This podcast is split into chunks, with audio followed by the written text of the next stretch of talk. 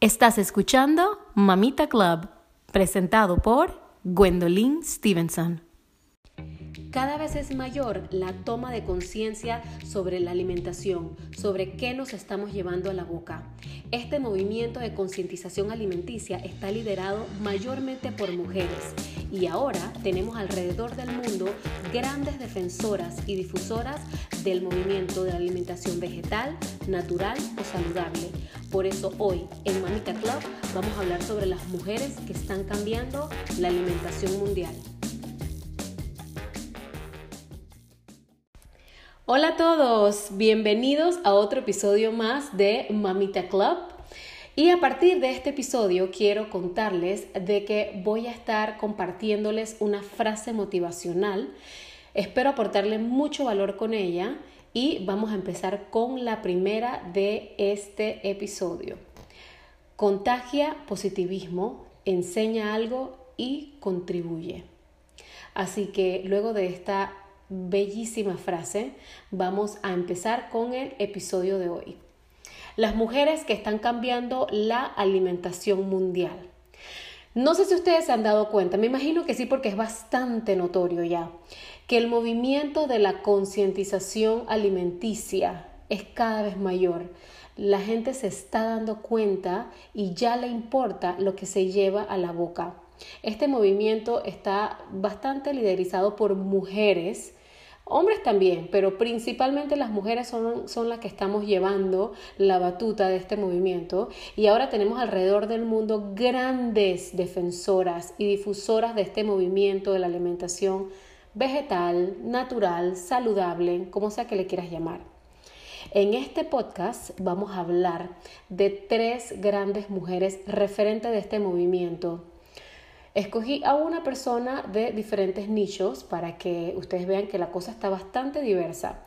Escogí a una cocinera, escogí a una escritora, a alguien del show business y a una activista.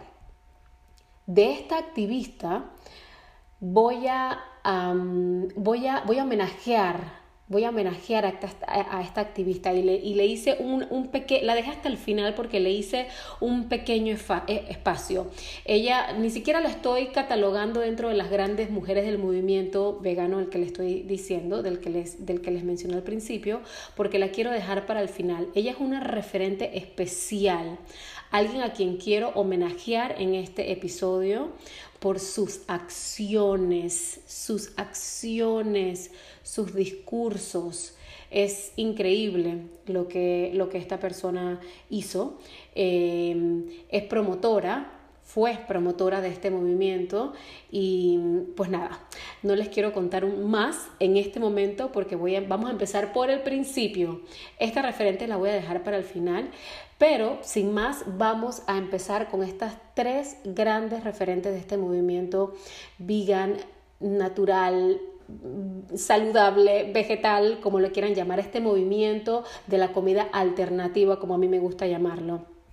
Ok, entonces, eh, para empezar, vamos a mencionar a Alice Walker. Alice Walker es la escritora en este movimiento que está llevando muy, muy en alto todo, em, todo, todo, este activismo de eh, la alimentación natural. Ella es una feminista, es una activista de los movimientos a favor de los derechos humanos, es una novelista afroamericana y ganadora del premio Pulitzer por su novela El color púrpura. ¿Se acuerdan de esa novela? Eh, bueno, esa película, no solamente una novela, trascendió y eh, Oprah Winfrey fue em, la, principal en, este, en, esta, en esta película. Bueno, Alice Walker fue la escritora de esa novela que posteriormente se llevó a la, a la gran pantalla. Alice este, en su novela eh, refleja el sexismo, el racismo y la pobreza a la que se enfrentan las mujeres afroamericanas. En el 2007 ella ganó el Global Exchange Human Rights Awards por su lucha contra la mutilación genital femenina. No, increíble esto, increíble. Y por su condena a la guerra en Irak. Es, es la verdad es que es maravillosa. Lleva, lleva a un nivel superior todo el tema de este, de este movimiento. Ella definitivamente se sale del nicho, pero no en, una, en un mal sentido, todo lo contrario, porque es que lo lleva a las grandes ligas, definitivamente. Todas las cosas que hace en pro de, este, de, de los derechos humanos es increíble.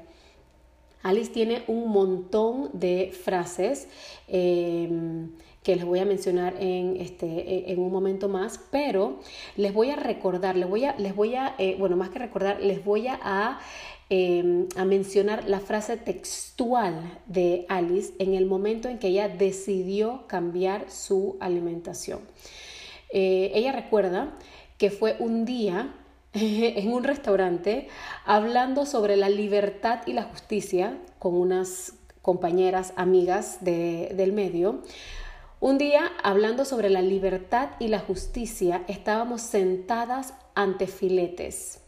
Estoy comiendo miseria, pensé para mis adentros cuando tomé el primer bocado y lo escupí frase textual de Alice Walker en el momento en que todo cambió para ella y que decidió, de, decidió que a partir de ese momento ella tenía que cambiar su alimentación. Ok, entre las frases muy famosas de Alice están, hay muchísimas, pero solamente le voy a citar algunas porque, bueno, te puedes quedar horas viendo las frases este, eh, célebres de, de, Alice Walker. Entonces, entre las primeras eh, que les quiero mencionar están, me veo en todas las personas que están sufriendo en el mundo y en aquellas que tratan muy mal y que a menudo hacen sentir que no tienen lugar en esta tierra. Esa es la primera. La segunda es, mis padres me enseñaron el servicio no diciendo, sino haciendo. Importantísimo. Esa fue mi cultura, la cultura de mi familia. ¿Ok? Y con estas dos frases les presento a Alice Walker. Ella es la primer eh, mujer de las tres que les voy a mencionar referentes en este mundo del movimiento vegan. La segunda que les quiero mencionar es una persona del show business que me encanta ver a mí. Eh, supe hace bastante, bastantes años que era vegetariana ella. Entonces, este, me, llamó mucho la atención porque lo hizo desde muy pequeña y ella es Natalie Portman.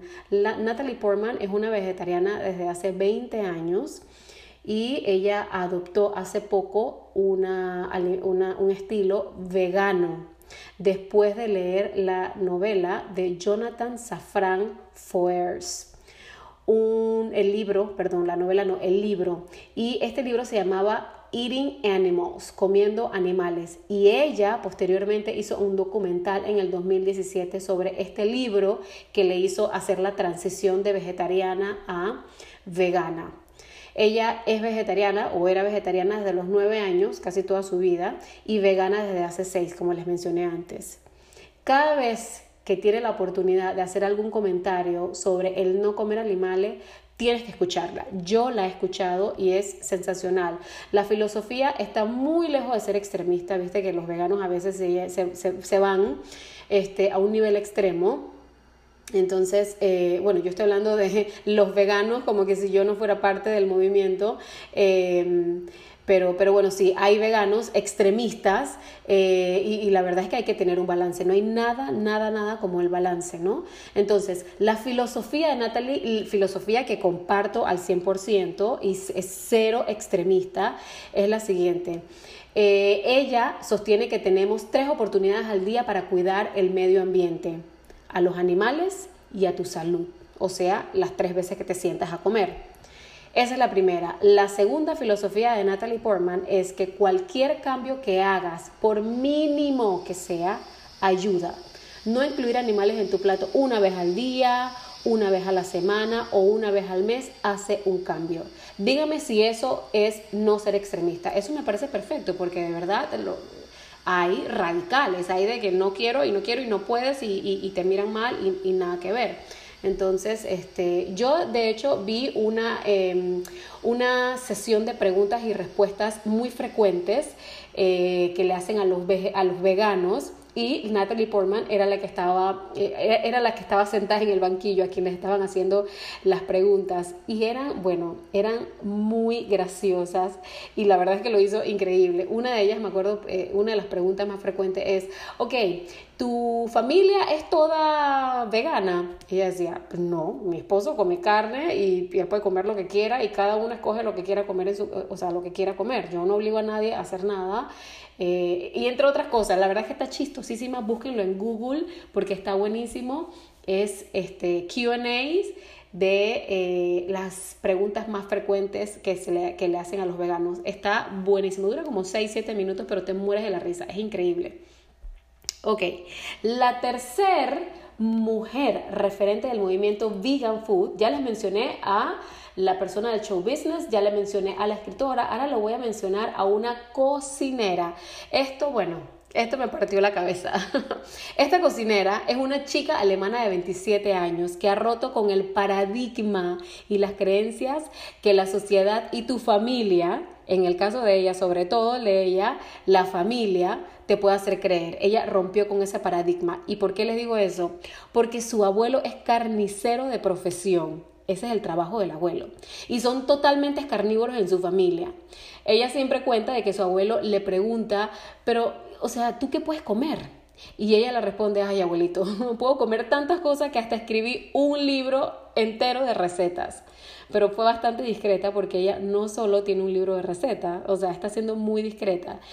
Nicole, Nicole Jost se llama, Nicole Jost se llama esta, esta chica alemana. Nicole es conocida como la veganista cocinera. Es propietaria de, escuchen esto, es propietaria de un restaurante, dicta cursos, tiene una página web con todas sus recetas y no solo publicó un libro, sino que lleva cuatro. Y el último se llama La veganista repostera. Díganme si esto no es maravilloso. Es, o sea, es mi sueño dorado, definitivamente. Este, este, esta, esta chica tiene, así, lo tiene todo, tiene el paquete completo. Me encanta, me encanta, me encanta. Está siendo muy discreta con su abuelo. ok. Y por último, varias cosas que Nicole notó cuando hizo el cambio de este de bueno de comer carne a dejar de comer carne eh, son los siguientes. Ella obviamente este y digo obviamente porque sí es bastante obvio. Yo cuando hice el, el, cambio me empecé a dar cuenta, fueron una de las primeras cosas que empecé a darme cuenta. Pero bueno, vamos directo con Nicole. Ella menciona que lo primero que notó fue una mayor energía. Definitivamente que el cuerpo destaca las ventajas este, inmediatamente, eh, eh, o sea, tu organismo se, da cuenta inmediatamente de este cambio de alimentación y el, este, el boost de energía que sientes es increíble. Y esa fue una de las primeras cosas que ella notó. La segunda, aprender a cocinar de una manera diferente fue la mejora más grande. Coincido al 100% con Nicole, es así 100%. Ok, y lo tercero que Nicole se dio cuenta es que, eh, o bueno, más que darse cuenta, ella menciona, ¿no? De que es divertido probar cosas nuevas, ser creativas eh, con lo que tienes. Hoy comes balanceados y más saludables que antes y se refría menos, menciona ella. Filosofía y comentario que también este, aplaudo y avalo al 100% porque literal es así. Y eh, bueno, esas son las tres referentes de este movimiento vegan, este, vegano, natural, saludable, como lo quieras llamar, este, y me encanta, me encantan esas tres personas, me encanta las presentado, em, porque son completamente nichos diferentes, mujeres diferentes que están llevando la bandera, y, y pues nada, yo como Gwendolyn, quiero comentar lo siguiente. Ya sea que seas vegetariano, vegano o en transición, eh, yo por lo menos estoy en la transición del vegetarianismo, pesetarianismo a, este, al veganismo. La verdad es que eh, comemos en casa pescado una o dos veces a la semana, eh, el resto granos y, y todo lo demás. Y llevo 16 años, bueno, ya casi 17 años con este estilo de alimentación alternativa ¿no? Pero cada vez mi cuerpo o sea, quiere más y pide más dejar de comer carne. O sea, ya no lo siento necesario, ya no lo siento necesario y pues nada, el cambio lo estamos haciendo paulatino. Em, y, y, así, o sea, así es que tiene que ser. Así que si tú quieres dar ese, ese paso, hay dos maneras de hacerlo. Puedes cortarlo de raíz, como yo lo hice hace 17 años, o sea, dije, un día voy a dejar de comer carne y dejé de comer carne. Hay, hay cosas que nunca me gustaron mucho, como el huevo, como varias cosas, pero, em, pero nada, la segunda eh, opción, la segunda manera de poder hacer esto es hacerlo paulatino, o sea, ve quitando de a poquito, como menciona Natalie Portman, ve quitando de a poquito, este, haciendo elecciones em, una vez a la semana, una vez al mes, este, un plato al día, ve este, haciendo elecciones diferentes, ves dejando de comer, eh, poniendo en tu, en tu plato eh, carne de origen, bueno, proteína de origen animal, más bien, y, contribuyes. Y así vas de a poquito y vas de a poquito. Y si comes este, esta proteína animal, eh, por decirte el huevo, perdón, el pollo, eh, o la carne, ve dejando uno de los dos hasta que transiciones y te quedes solo con el pescado y, así, y así te vas. Eh, esa es la segunda opción más viable para poder hacer este cambio sin que te cueste tanto y sin tener que o sea, sentirte como que te falta la proteína porque son muchos, pero muchos, muchos años de lavado de cerebro de que nosotros necesitamos la carne para poder sobrevivir. Mi teoría es la siguiente. ¿De dónde los animales sacan la proteína? Ellos sacan la proteína de las plantas. Entonces, si lo estamos usando a ellos de intermediario para conseguir la proteína, mejor vámonos directo a la fuente, quitémoslos a ellos del medio, vámonos directo a las plantas, que es donde ellos también sacan la proteína. Nosotros nos los estamos comiendo a ellos para sacar la proteína y ellos sacan la proteína de la planta. Entonces, ¡fum! Hagamos el brinco, saquémoslos a ellos del medio y pues listo. Entonces, pues nada, para terminar, vamos a mencionarle a la referente especial a quien estoy, a quien estoy dedicándole este podcast eh, que les mencioné al principio. Ella es, bueno, es cuando yo leí la historia de esta persona, es, la verdad es que me quedé en shock. La leí hace muchos años y cuando decidí eh, hacer este episodio dije definitivamente, definitivamente que tengo que hablar de Rosa Parks no solamente por el tema del episodio de hoy, sino por los momentos que estamos, eh, que, o sea, que estamos pasando hoy día. Estamos en este momento en medio de una pandemia, estamos todos en cuarentena y a la vez está sucediendo una de un breaking point, un, punto de quiebra en todo el tema del racismo en contra de la raza negra en Estados Unidos. Y Rosa Parks es, precisamente porque las voy a mencionar. Ella no solamente cambió, eh, hizo el cambio de alimentación, que es la razón este, por la que la estoy mencionando, una de las razones por la que la estoy mencionando en este episodio, sino que hizo un gesto que cambió la historia. Les voy a contar cómo fue. Rosa Parks es una, eh, bueno, fue, obviamente, este, no, falleció, no está, porque la historia eh, empezó en 1955, 1955. El primero de diciembre de 1955 en Alabama, Estados Unidos, Rosa Parks junto a tres amigos suben a un autobús para regresar a casa.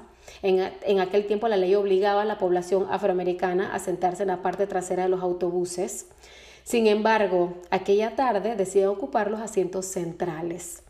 De inmediato el conductor les ordena levantarse y Rosa se niega. El resto obedeció.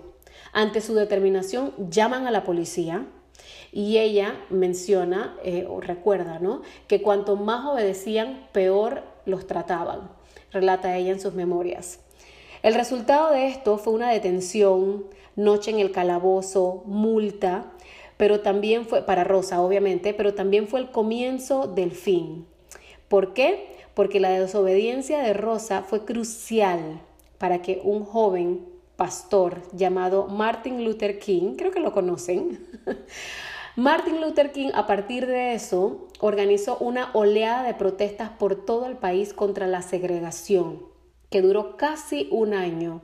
A partir de ese evento, el gobierno abolió todo tipo de discriminación en lugares públicos y por eso Rosa cambió la vida de la gente en su país, porque hizo historia. Ese acto de desobediencia, de, de o sea, de, de, negarse a ya, o sea, basta, o sea, de, ponerle un, un, un parate a eso, hizo que devolvieran la dignidad y el coraje para cambiar las cosas. O sea, era, era como que, o sea, ya.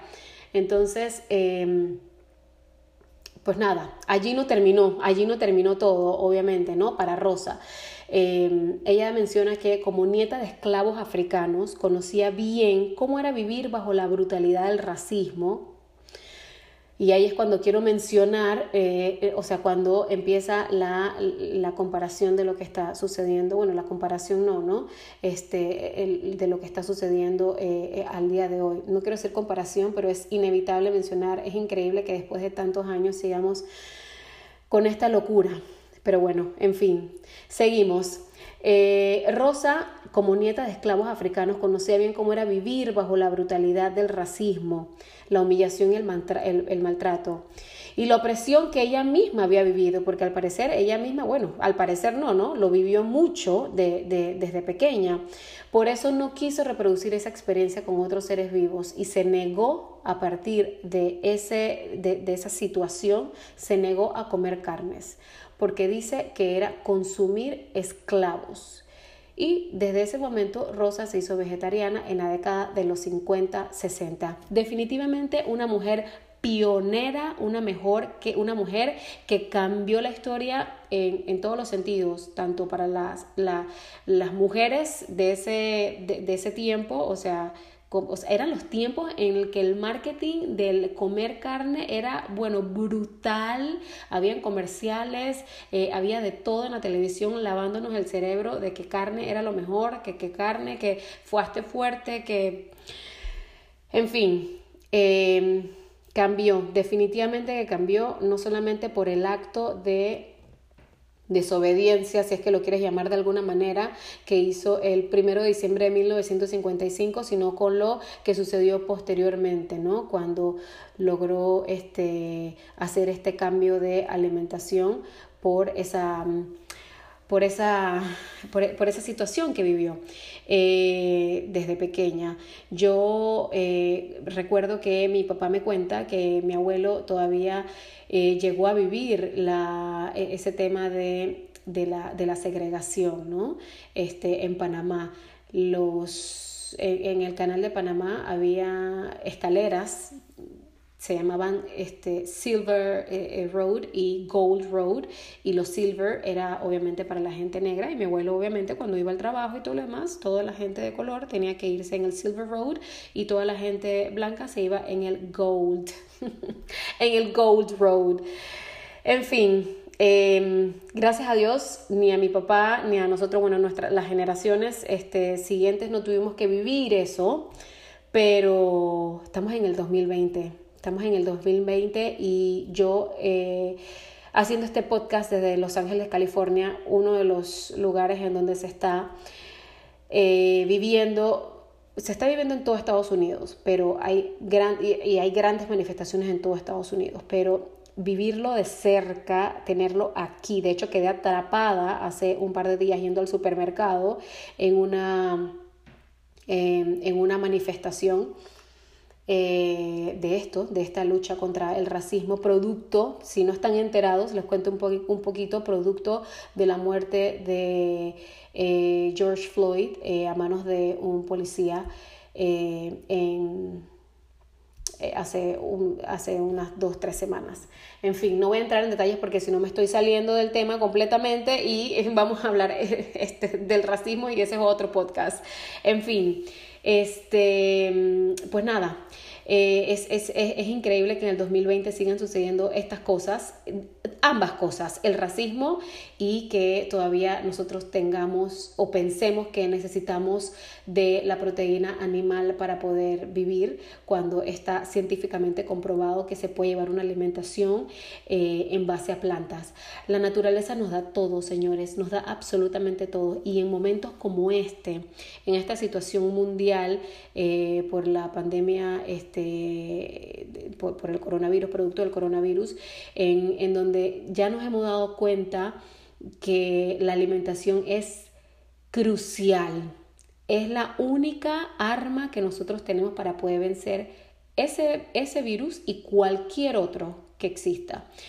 Eh, hablando de, de viruses, de, viruses, hay muchos virus, el virus, el virus del racismo es otro, pero hablando específicamente de este virus, la alimentación es crucial, es importante, es mandatoria saber qué te llevas a la boca, qué estás respirando, qué comes, qué, qué, tomas, es, es, importante. Así que yo los invito a que ustedes eh, investiguen un poco más, de que ustedes pregunten un poco más eh, para vivir la vida que nos merecemos. Eh, que es una vida sana. Yo estoy segura que la raza humana no vino a este planeta a sufrir, no vino a este mundo a enfermarse, vivimos todos. Obviamente hay, que, hay un balance, hay, existe el balance, ¿no? Nacer y morir, pero em, estoy segura de que, de que, de que cuando nos pusieron a nosotros aquí no era, no era con otro propósito que ser felices, crear, este, ayudar, aportar y, y pues nada, eh, los invito a que lean, lean bastante bien qué, qué, es lo que se comen, qué es lo que se llevan a la boca. Eh, y pues nada, espero haberles aportado muchísimo valor con este, con este podcast. Mi intención no es cambiarle la alimentación a nadie, simple y sencillamente invitarlos una vez más a que, a que vean, como les dije antes, qué es lo que estamos comiendo. Pero bueno, sin más, esto fue todo por hoy, esto fue todo por el episodio de hoy, mujeres que están cambiando la alimentación mundial. Y los invito a seguirme en mis redes sociales arroba wendolin-stevenson donde van a conseguir además de ver a mi familia, van a conseguir un montón de recetas increíbles, saludables, facilísimas eh, en donde se pueden divertir y pueden ponerlas en práctica. Eh, y pues nada, nos vemos en las redes y nos vemos en el próximo episodio. Muchísimas gracias por escucharme. Hasta luego.